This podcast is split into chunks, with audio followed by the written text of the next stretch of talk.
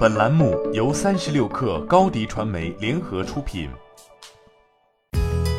本文来自三十六氪作者一静。如何提高我国足球运动水平？国家选择从娃娃抓起。二零一五年，教育部出台《中国足球改革发展总体方案》，要求全力推进校园足球工作，校园足球治理体系基本健全，校园足球治理能力不断提高。五年来，教育部已在全国三十八万所中小学中遴选认定校园足球特色学校两点七万所体制内。相比其他体育项目，足球显然受到了更高规格的重视。三十六氪近期接触到的麦肥体育就是一家强调规范教学与课程的足球培训机构。成立于二零一七年，麦肥体育是一家以团队运动足球为核心，专注于四到十三岁青少儿素质训练的足球训练机构。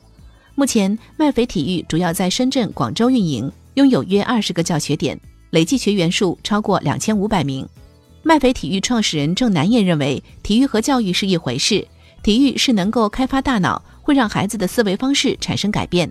基于这种理念，麦肥体育强化教研，创建了以团队和竞赛为核心的素质训练体系。具体而言，建立足球教研体系，像 K 十二一样模课。每堂课在正式上之前都要提前备课，有明确的教学大纲和教案。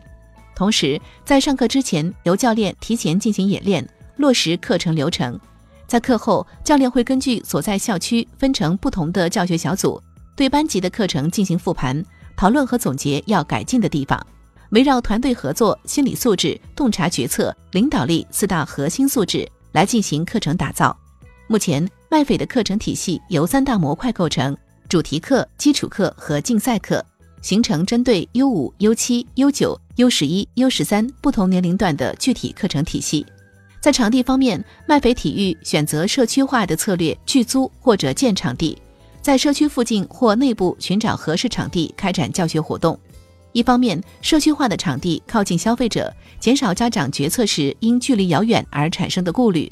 另一方面，降低招生难度，同一社区内的玩伴可以直接组队上课，也便于口碑传播。团队方面，麦斐体育创始人郑南燕为博涛集团创始人，曾于二零一六年收购法国尼斯足球俱乐部，二零一八年通过 ASU 优势体育投资美国凤凰明阳足球俱乐部。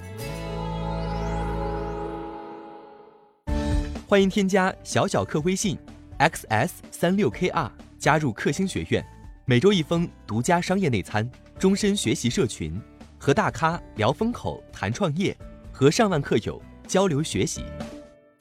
高迪传媒，我们制造影响力。商务合作，请关注新浪微博高迪传媒。